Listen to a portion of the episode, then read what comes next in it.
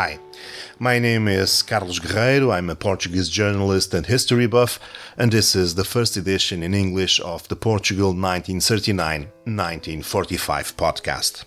As the name states, here we will discuss events related with Portugal during World War II. Although the country was neutral, his geography made it impossible to escape many of the war effects. For example, the refugees arrived here by the thousands, especially during 1940 when France was invaded by the Nazis. Still today, the real numbers are unknown. Some say that there were between 10 and 30,000, others are sure that about 100,000 refugees crossed the country. Portugal, and especially its capital, Lisbon, was a refuge, a place of hope, but at the same time, a place of desperation and fear.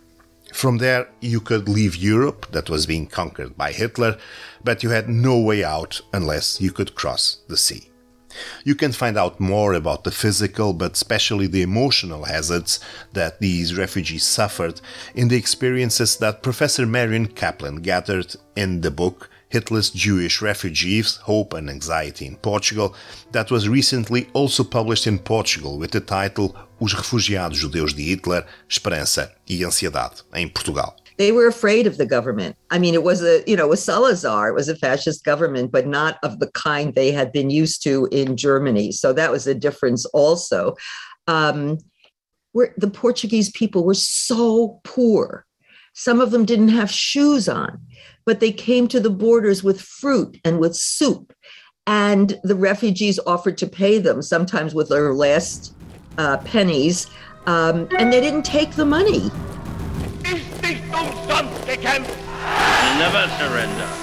Porque os países que não lutam estão como todos na guerra.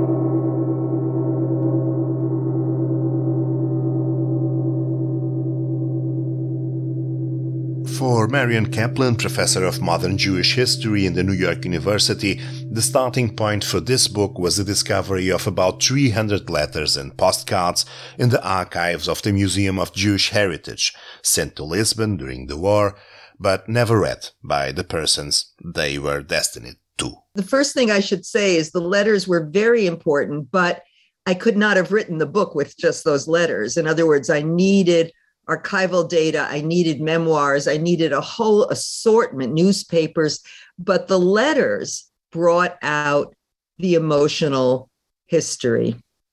The letters were from people who had escaped to England or the United States or Latin America, and uh, from people stuck in the Warsaw Ghetto in Berlin doing forced labor, in Theresienstadt, um, starving. And so when I discovered those letters, um, it gave me a real feeling. It changed my whole perspective uh, of what I was going to write about. I was interested in the odyssey of how refugees made it out of Central Europe, including Eastern Europe, Prague, for example, Warsaw.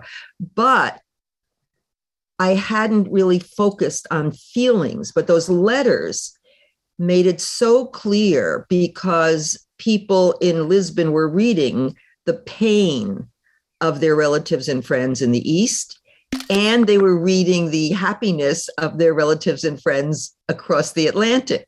So they were in the middle of this kind of emotional seesaw. Uh, there were thousands of refugees arriving in Portugal.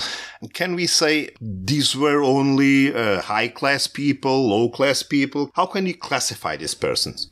These were middle to lower middle class people. They were not really working class people. The Jews from Germany and Austria and Prague and Warsaw, to a large extent, were less so Warsaw, were middle class. And so they were not wealthy. And by the time they got there, they usually had no money and had to go to welfare offices of Jewish communities because by the time they got there, they paid extraordinary taxes to the Nazis. They paid extraordinary fees for their train tickets. Most of them came by train, not by airplane, which was too expensive. And um, and by the and if those who had been in France once the Nazis came into France, the French franc meant zero. So they came with almost nothing and really needed to uh, go to the welfare agencies. Crossing all the borders and, and still not in Portugal, but crossing all the borders from, I don't know, France, Belgium, uh, first some of them maybe from Poland also, uh, but crossing all the borders, um, all the paperwork, all everything that they had to do, and at the end, still um, working with the little powers, the police officer, the local authority, this and that. It was a really, really, really tiring and long process. It was the red tape, what we call in English the red tape, the bureaucratic tape, that strangled them um, in my last book, which was about Nazi Germany, Jewish life in Nazi Germany, one of the women says, I've been to 30 offices for stamps to pay taxes, and I still, I'm not done. So that's just to get out of Germany, where you had to sell all your property and you had to, you know, re, uh, uh, give different kinds of, of taxes and get your passport and get your tickets to get out. And then they had to cross all these borders. So borders become an important um, focus for me because borders are a place where refugees crossed very nervously with high hope and with terrible fear um, because they could be turned back. So the borders, and if you think about, so Germany to France, you needed all the German requirements and you needed the French visa to pass through. Then when you got to the French Spanish border, you needed the exit visa from France. Walter Benjamin had every visa, but he didn't have the exit visa, so they wouldn't let him across. Then you needed the entrance visa into Spain. Then you needed the exit visa from Spain, and then you needed the entrance visa into Portugal. So the paperwork was amazing, and people would have whole folders of papers and one of the journalists who was on one of those trains said they would nervously go through every paper as they approached the borders. And some of the borders, they were strip searched in France by the Gestapo coming out of France and into uh, Spain. So it was a very unpleasant situation. But one of the things I was thinking about when I wrote is it was the same borders that you and I would cross happily because we we're going on vacation. So the feeling of this geographical space had changed so dramatically. And the other thing that occurred to me was that in the U- US, we have all these negative words about smugglers from the Mexican border. Smugglers saved all these lives. There were so many people smuggled into Portugal, smuggled into Spain um, smuggled out of France by Americans, by French passeurs, as they were called, and then taking them out of France in, you know, over the Pyrenees and then leaving them so they could walk down into Spain. So smugglers became super important. And of course, they wanted money. I mean, I'm not surprised um, because they were taking, they were risking their own lives and their own freedom uh, if they got caught. So that was really important to me. The, um, the how the geography changed in the heads of the of the refugees and how it changes today. When you think about people coming from Syria who might have enjoyed traveling to Jordan and now they're traveling as refugees, and will they be let out? Will they be let in? It's such a different story, but it's the same geography. So I was interested in the emotional reactions, and I got that from those letters too, and from those postcards after running from anti-Semitism in Europe, also sometimes in France, uh, Portugal looked like a small paradise, at least apparently. Yeah, um, it's very strange for me. I mean, I would say, first of all, enormous anti Semitism in France as well. I mean, it was Vichy. So people were leaving as soon as the Germans came in in June in 40, but then they went south, and many of them tried to hide in the south, but that was Vichy. So they had to get out of there too. So they aimed for Spain or Portugal. Um, the Portuguese government was not friendly, but the Portuguese government. Yes, exactly. They, they, they talked about Portuguese people and Portuguese government as different things. Absolutely. They were afraid of the government. I mean, it was a, you know, it was Salazar, it was a fascist government, but not of the kind they had been used to in Germany. So that was a difference also. Um, where the Portuguese people were so poor some of them didn't have shoes on, but they came to the borders with fruit and with soup. And the refugees offered to pay them, sometimes with their last uh, pennies, um, and they didn't take the money.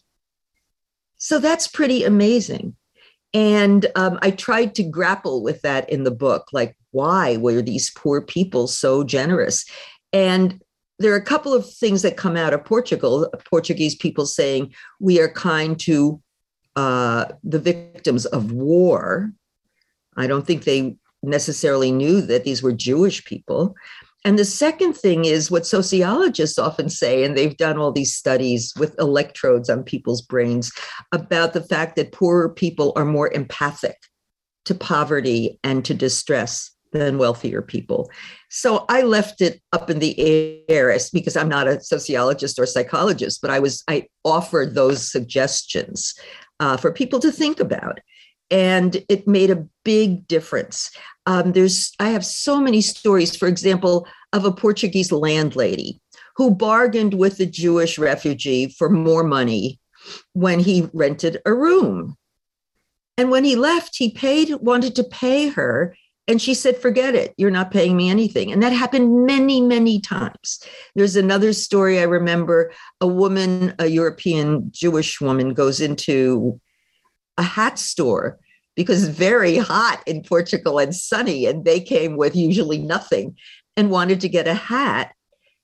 And it was too expensive. So she left and said, Thank you. And he ran after her, the store owner, and gave it to her. He didn't try. When I read it, I thought, oh, he's going to bargain it down. But no, he gave it to her.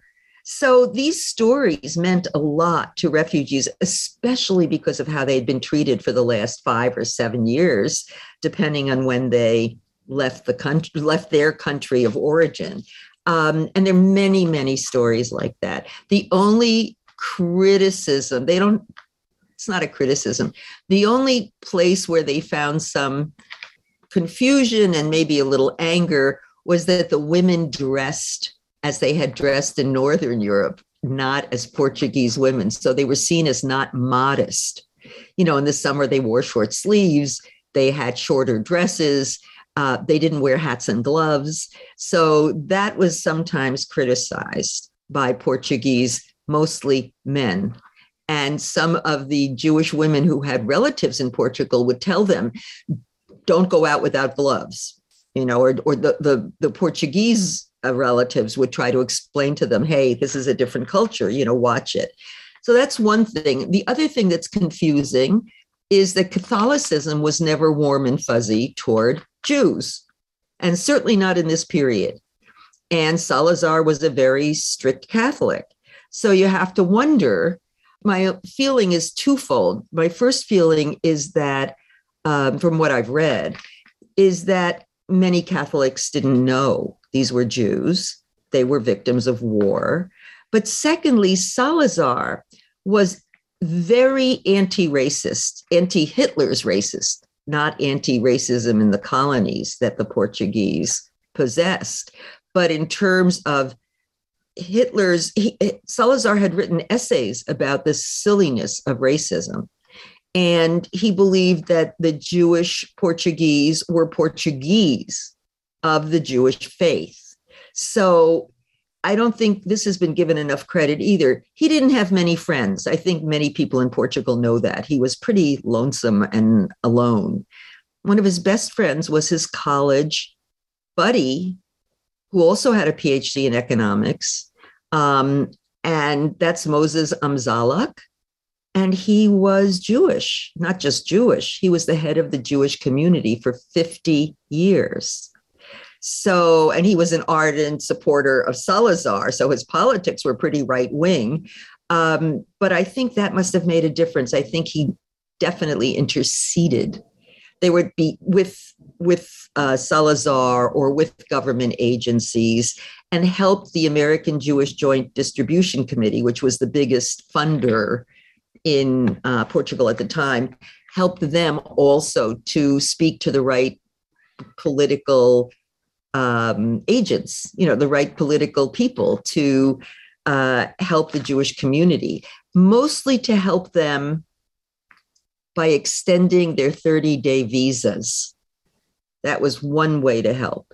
And the other way was when the Portuguese government got tired of so many Jews not leaving, because there were very few boats and because their papers were not always in order, and because the Americans and the British and the Canadians were taking their sweet time.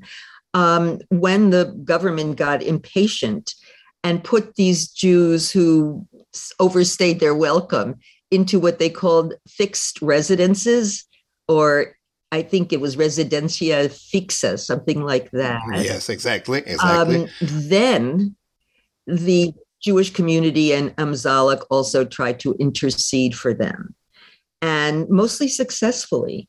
Um, we don't know exactly how it worked. We don't know exactly what person he went to, but um, I think Salazar was okay with these people being there temporarily. He didn't want them there forever either because, you know, he was afraid of uh, liberals and communists and social democrats, all of which could be code words for Jews as well. Um, so I think he wanted them out, although a good number stayed, a few dozen stayed and married and had children and grandchildren. So they didn't all leave, but most, the vast majority of Jews left. Yes, the, the first groups who arrived here in the, in the in the beginning of the 30s, many stayed, but the other groups in the 40s they had mostly uh, mostly left. Uh, uh, interesting thing is that uh, although the people uh, uh, were distressed and it was. Um, uh, really a distressing time, not only because they were uh, being followed by the Germans and they were on the border and nobody knew if they were coming or not, uh, but also distressed because just because of one paper or just because you failed to buy uh, the ticket for this ship or for that ship, you could lose everything and start from the beginning. Exactly. Although this happened, um, they still remember those things, those relations with the Portuguese. And, and I, and, and, and I find out that interesting because in the middle of all this distress, they could look around. I think two things. I think part of the distress, because you asked about class, these were middle class people or lower middle class people.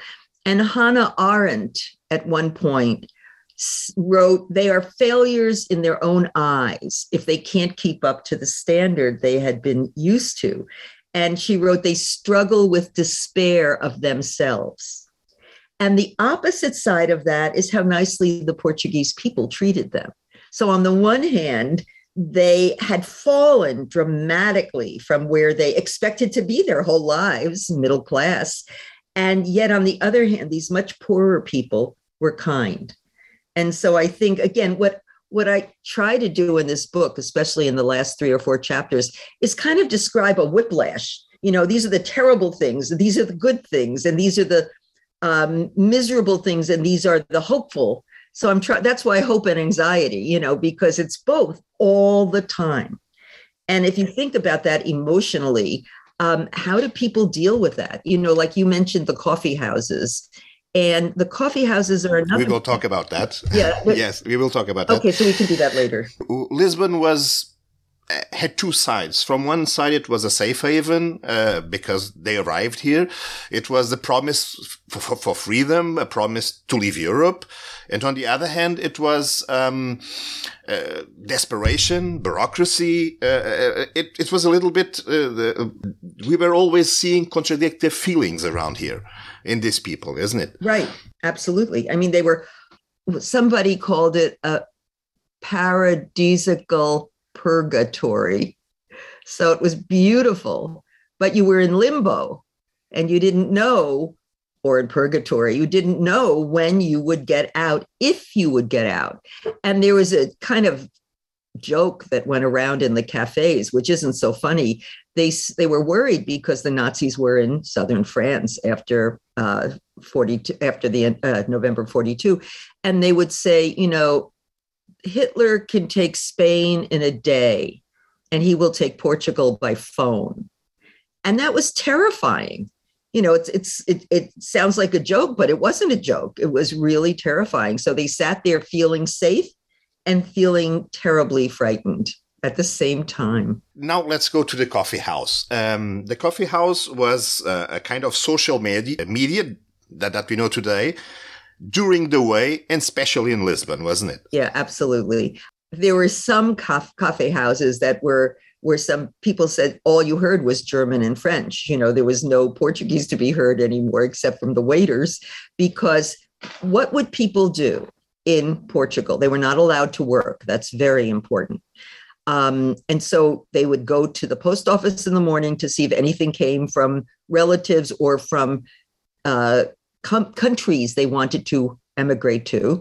Um, then they would go to stand on lines at various consulates. So lines are a big theme in my book also.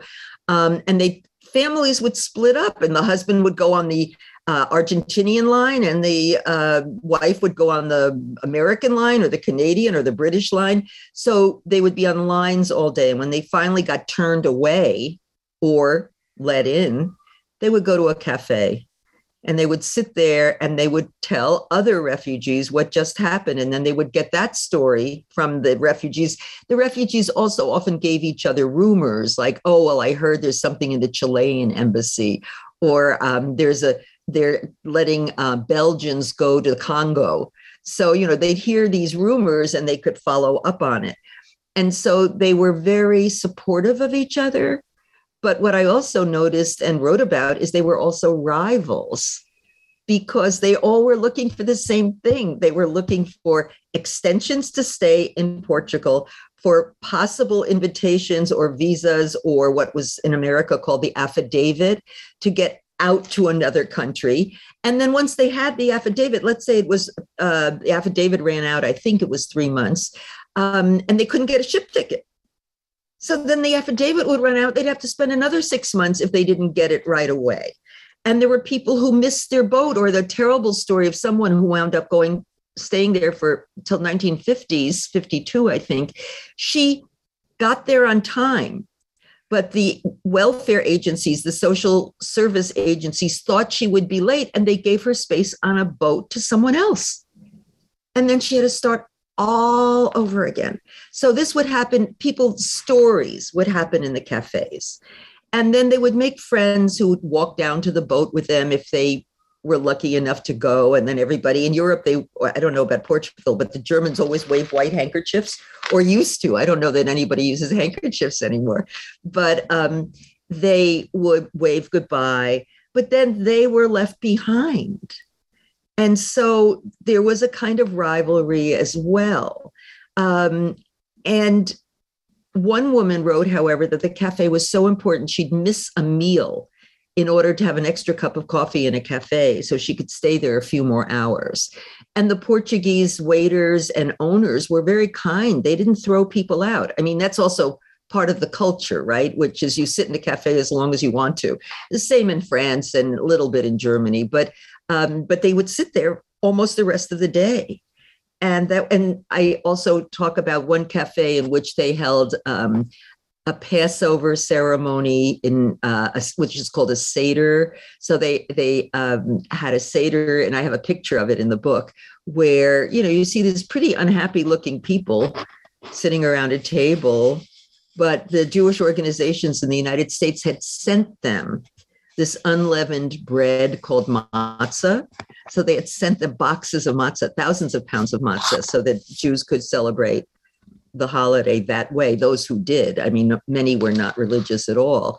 Um, but the cafe provided a family, even though it wasn't the family. I think that's really important. And the cafe was where they wrote letters too. They wrote lots and lots of letters. They read their letters to other people at the cafe because people wanted to know what's happening in Warsaw, what's happening in Berlin, Prague, what's happening.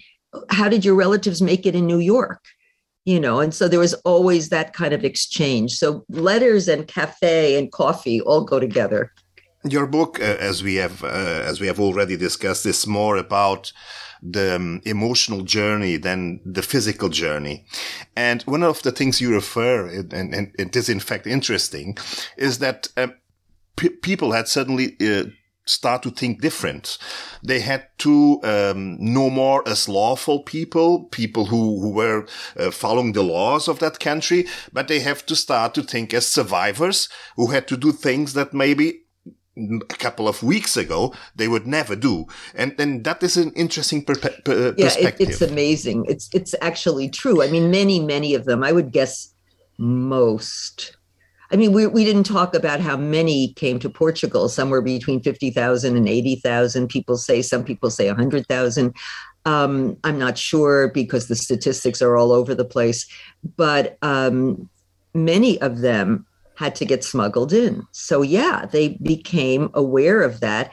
And some had to hide. They had no papers. They had to hide in Lisbon uh, from the Portuguese police, not just from the Portuguese police. They were also terrified that the Gestapo was walking around, which it was for a long time. And I mentioned that the police were also kind of divided between those who leaned toward England and those who leaned toward Nazi Germany. So it was not safe. And they had to get used, the refugees had to get used to a certain amount of illegality. And one of the letters that I found very interesting, it was not from the cache that you're talking about, it was from, I think, from Marbach, from the um, literary archive, was one of the writers who said, The Portuguese are very hospitable people and they don't ask questions. And so he was renting a room somewhere and it was very important because it wasn't clear that he had all the right papers. At least that was my interpretation. So um, I think it's important to keep that in mind also that they were kind. They may have been curious. You know, after the war, at the borders, some of those same peasantry, the same peasantry, Vilar Formoso, et cetera, uh, were kind to Nazis who were escaping and to Vichy uh, you know, collaborators who were escaping. So it could very well be that they were very conscious of victims of war. Um, they were also pretty good to Spanish Republicans, although most Spanish Republicans, of course, went to France. They wouldn't go to Franco. Another change of mind that happened was that suddenly the man or many men lost their role in the family, and it was many times the woman who took all the, the, the needs and, and the cares and, and, and took the family away from Germany, away from Poland, away from France. And it was in many ways the woman who made all the, the most of the work. That's true. Um, I often get this question. And then young students read it and they say, oh, well, the women were so much smarter. And it's not about smarter. It's about the fact that the men were stuck. They were breadwinners. They had no idea. And the wives, of the middle class wives, generally did not work outside the home. Uh, their daughters often did by the Weimar Republic. You know, young women worked outside the home. But I think the important thing there is that the men felt, how am I going to support my family in New York? And the men often didn't speak English the women they you know a lot of these men these middle class men were professional. They had gone to a professional kind of gymnasium you know high school. They had learned latin and greek. One of my professors peter gay once said to me latin and greek did not help me in denver colorado. And uh, the women had learned french and english had read literature so they were more capable also. And they were less what word do I want? Less cathected to the status. They just wanted to get their kids out of there and get themselves out of there. So I think that's the push toward leaving. Um, and the women had to do a lot of the work. They had to get the men out of the concentration camps after Kristallnacht. They had to uh, do a lot of the um, the uh, representation of their families to the bureaucrats in Germany and to the Gestapo because they were afraid their men would be arrested or murdered. So women did a lot more than they had been trained to do or socialized to do as German middle class women of that era. When they got to Portugal, I argued it flattened a little bit. The men no longer had jobs. The men no longer were the quote head of the family um, the men and women stood on different lines. So the women had to make decisions, you know, themselves as well. And the only difference I really see is that when they were in these fixed residences, the men got very depressed. The women got very active, whether it was knitting and sending knitting to the Warsaw Ghetto or whether it was um, cooking and doing housekeeping and doing sewing or being in circles. The women would join circles where they could work and chat. And the men were often just sitting around and were depressed. So I think there was that difference. But in terms of uh, power relationships, I think at that point in Portugal, when they're refugees, they're basically at the same level. The women are not, you know, taking over more. Uh, one thing you have ref- uh, you, you talked about is that the fact that although they were refugees, although they were um, waiting to leave, uh, they were sometimes and in, in, in some way also contributing to the war effort, or at least to the effort of, of helping other refugees that had were not as lucky as they were. That's right. Um, there's another thing to add to that, which is that there were Jews in Portugal, Portuguese Jews or Jewish Portuguese people, and they had their own synagogue in Lisbon. And that synagogue became, that was the synagogue that Amzalak uh, was the president of. That synagogue became very, very active in helping other refugees. Um, and I should add that 90% of the refugees seem to have been Jewish. I mean, there were other refugees, Heinrich Mann and a lot of the famous writers weren't necessarily Jewish, but um, but most of the refugees were. So the Jewish community was very, very active, and um, sent created packages and sent packages. Now, this isn't just the Jewish community of Lisbon, but it also engaged a lot of the refugees to come and ask and ask them to help out. So those people sent packages to Europe, to, to Berlin, to all the places I've mentioned. And one of the reasons was that getting back to the letters and the cards you mentioned at the very beginning, they were highly censored. You could hardly tell what was happening, but they all begged for food. And sardines from Portugal were extremely important and helpful and saved lives. And so that's interesting too. So those there were refugees in Portugal who also participated with the Portuguese Jewish community in sending sardines, chocolate, tea bags, tea bags, Lipton tea bags sent from New York to Portugal to Warsaw could could buy a month's rent. I mean, when you think how little that is and how important it was. So, um, though I, I would, I do not have a breakdown of how many men or how many women helped with those packages. But, um, you know, the, the refugees did get involved in that kind of helpfulness too. Another thing that uh, ha- has also to do with uh, with the mind was the fact that the younger generations were ready to leave the country, to cross the ocean, uh, to go to go far, and um, on the other hand, their parents, the mothers, the fathers, were were, were much more uh, uh, not ready for that. They were they were hoping on always hoping that they could stay behind and and and, and keep on their lives. I think that's really important. I'm glad you mentioned it because when I say the gender gap flattened, the generational gap widened. And so you had young people for whom, I mean, if you're talking about an 11 year old, you know, or your or nine year old, 10 year old, these kids were experiencing freedom. They were allowed to walk around Lisbon. They couldn't walk around Berlin. There were all these dangers in, you know, Nazi Berlin. So they had experienced freedom. They could go to the movies and watch I forgot what it is now, but they watched, you know, American films and learned some English also.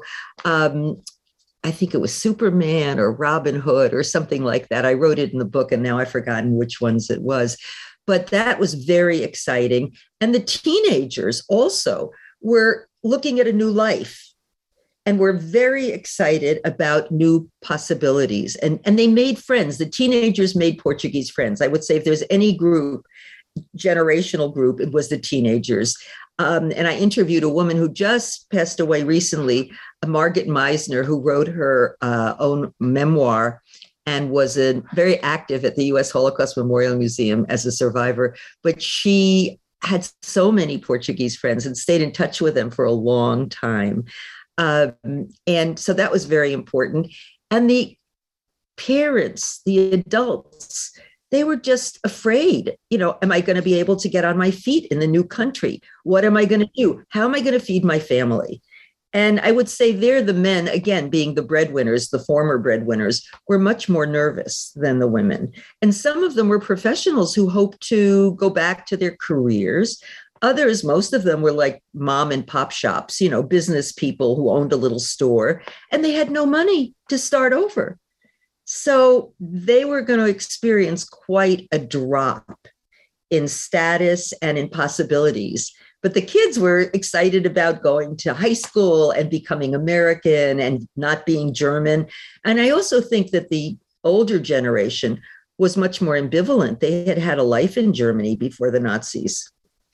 The younger generation had terrible experiences in school. So the younger ones had nothing to look back on. And the older ones had former friends who were Jewish and former colleagues. And they were heartbroken, but they didn't have just negative memories. And I could tell you just personally, my father and mother were 13 years apart. My father was always ambivalent. My mother was, who was younger, was like, I never want to see them again. I never want to go back. She had had bad experiences um, including she was a kindergarten teacher, and some little non Jewish children had spit at her because she was a Jew. So she had awful experiences, and he had bad experiences too.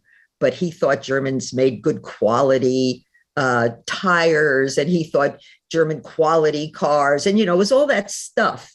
So he was more ambivalent. Um, of course, he would never go back either. So, you know, they weren't stupid, but they were different generations.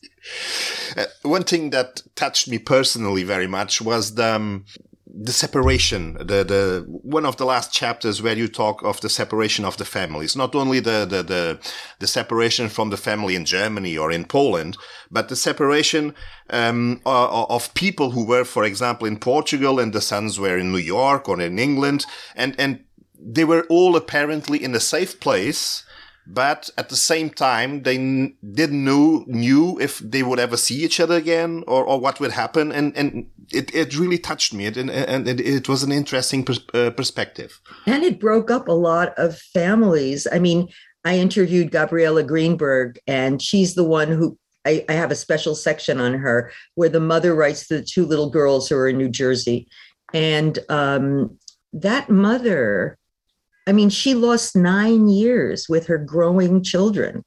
So she she didn't see Gabby from the age of six till 15. She saw her, but when she got here, the United States, the New York State social workers said she wasn't able to take care of the children. So the kids were still in foster care, but she could visit the kids every weekend. But the family. And some of the same things happened with other families where they just they they got back together. There's a wonderful film which you may have seen, uh, Into the Arms of Strangers. It won an Academy Award maybe 20 years ago as a documentary. Into the Arms of Strangers is exactly what you're talking about. It's children who went on the kinder transport to England. And so some of them lost their parents forever, but who were murdered. But some of them found their parents again. And they loved their English parents because they don't even remember the language of their Czech parents. And so at the very end, this older man, well, by now he probably is, was younger than I am, but this older man said, with tears in his eyes, he said, I had the best of both worlds. I had parents who loved me in Prague and parents who loved me in England, and yet it was terrible. It broke his heart. So I think that's very, very important. And there's a lot of books on the kinder transport now and how hard it was on the children, on the kinder, and of course on the parents too. So, I mean, can you imagine? I have kids. I can't imagine doing that. And yet it was the right thing to do to get them out of Europe. But I can't imagine it. Now, a more personal question. How did this experience of writing this book affected you? Well, I wrote in the beginning and I really mean that. I'm living in a refugee crisis of millions and millions of people. I wrote in this book 65 million people in English. I changed it in the Portuguese version to 82 million people. And that's before Ukraine. So that has been on my mind for a long time. But I also think it's been on my mind because my parents were refugees, my grandparents were refugees, my whole family are refugees from Germany. So I think that was always in the back of my head anyway. So it has affected me also in a political way because I write and I say, and sometimes Americans aren't always so happy. I say that even though the refugees today have different reasons for being refugees, you know, different countries, different backgrounds, um, that the reason I focused on emotions was because refugees feel similarly. They're leaving home, they're leaving family, they're leaving a country and a language. It's it's very similar. And I want people who are interested in Jewish history to also understand that it's happening to other people today as well. And then there's a wonderful young poet. She won, I have that at the end of the book. She won the poet laureate of Great Britain a few years ago. And she was writing about a refugee. And she said, No one leaves home unless home becomes the mouth of a shark. No one puts their child or their children on a boat unless the water is safer than land. And her name is Warsan Shire, S H I R E.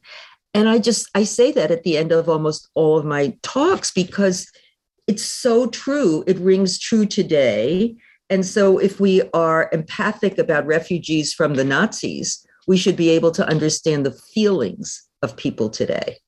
And so that's very important to me, this whole personal involvement in refugees. In fact, right now I'm working at NYU to try to get some Ukrainian refugee scholars to be supported by NYU. They don't generally want to come to New York, but NYU is this global imperialist. And so there's a place in, you know, in Berlin and in Paris and in Florence and I think Madrid. I'm not sure about Lisbon, but anyway, NYU is all over the place. So they're going to let some of those scholars settle there for a short while, not for a long while. So that's, you know, I just feel very involved with this refugee issue. I thank Professor Kaplan for her time. You can find more about the books, the English and the Portuguese versions, in our site www.portugal1939-1944.org. There you can also find other stories related with Portugal during World War II or find a form to contact me. If you have or know any story related with these subjects, please send me a message. The graphical image of the podcast was developed by Joana Macedo. The music you heard was Parting of the Ways, Part 2 by Kevin MacLeod, and you can find it at filmmusic.io. Feel free to share the podcast in your social media or between your friends and contacts. Thanks for listening.